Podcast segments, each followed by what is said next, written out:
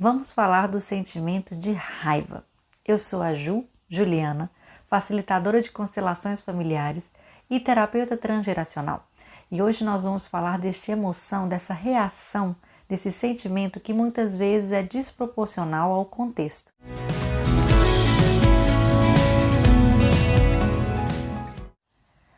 A raiva é um sentimento muito comum. Acontece, na maioria das vezes, quando vivenciamos ou presenciamos um ato de injustiça. A raiva, ela pode inclusive ser positiva. Quando essa raiva é objetiva e ela serve diretamente a um fim, por exemplo, quando eu sofro algo, uma injustiça, né, ou algum contexto que eu precise reagir a ele, expressar essa raiva objetivamente pode ser positivo. Todavia, Muitas vezes a raiva é nossa companheira diária. Essa raiva pode ser oriunda, por exemplo, de algo que, ao contrário do que eu acabei de falar, é um sentimento por uma não ação. Eu deixei de responder a algo, eu deixei de falar algo, de fazer algo, de sentir-me reparada, e aí eu guardo aquele sentimento e ele se transforma numa raiva, numa raiva contínua. Esta é uma raiva que não é interessante de ser cultivada. Outras vezes, essa raiva, na verdade, ela é vivenciada sempre que acontece um mesmo contexto ou uma mesma relação. Sabe? É estranho a gente perceber, mas existem algumas relações específicas, né, que nós sentimos raiva, mesmo que o contexto não seja condizente com isso. Por exemplo, muitas pessoas sentem raiva dos parceiros ou das parceiras. É uma raiva quase que orgânica daquela relação. É como se todas as vezes eu precisasse reagir sentindo raiva em relação àquela pessoa. E eu consigo perceber que isso acontece relação pós relação. Só muda a pessoa, mas esse sentimento continua comigo. Outras vezes isso acontece em determinados contextos. Sempre que me acontece algo, eu reajo com raiva.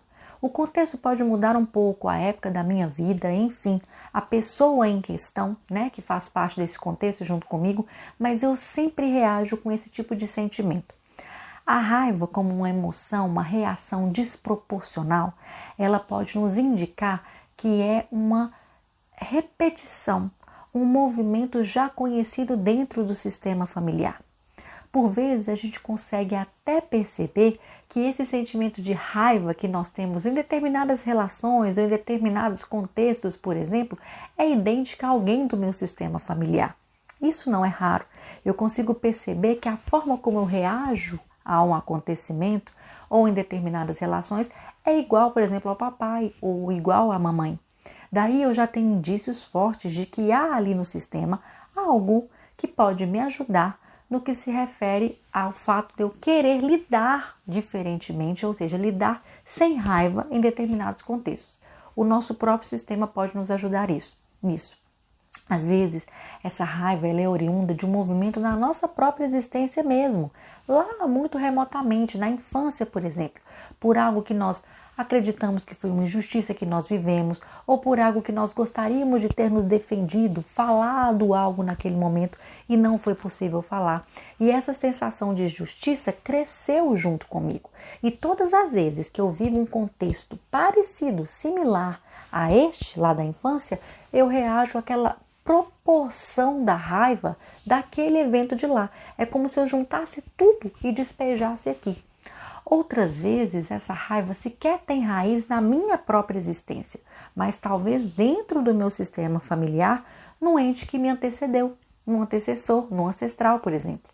Nós conseguimos perceber em, alguns, em algumas dinâmicas de constelação familiar que muitas pessoas, né, por exemplo, mulheres, sentem raiva do pai em resposta a algo que elas viram com relação à relação de casal dos pais. E ao escolher um lado, por exemplo, da mamãe, elas sentem raiva do papai. Aquela raiva não é dela, aquela raiva é de um contexto da mamãe, mas ela carrega como se fosse dela.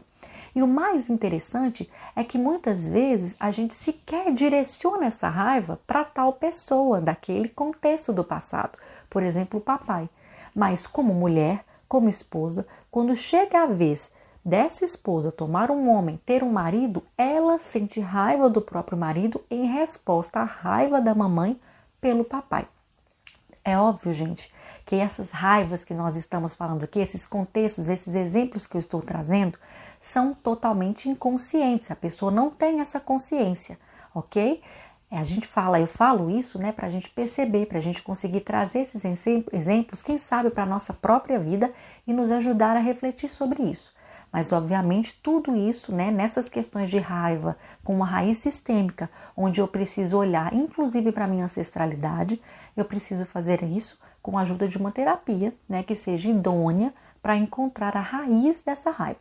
A constelação familiar, a terapia sistêmica, é um meio idôneo de chegar a isso. Todavia, você pode se colocar agora em reflexão sobre a sua raiva.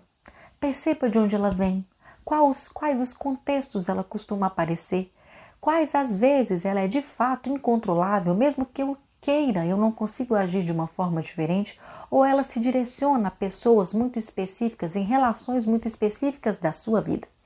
Bom, eu espero poder trazer para você, vocês aí essas percepções. Estou aberta aqui a sugestões, a críticas, a novos temas aqui para o nosso canal. E se você estiver assistindo a gente aqui pelo YouTube, por favor, não deixe de se inscrever, clicar no sininho para você receber todas as semanas vídeos inéditos. Gratidão imensa e até o nosso próximo vídeo. Tchau, tchau!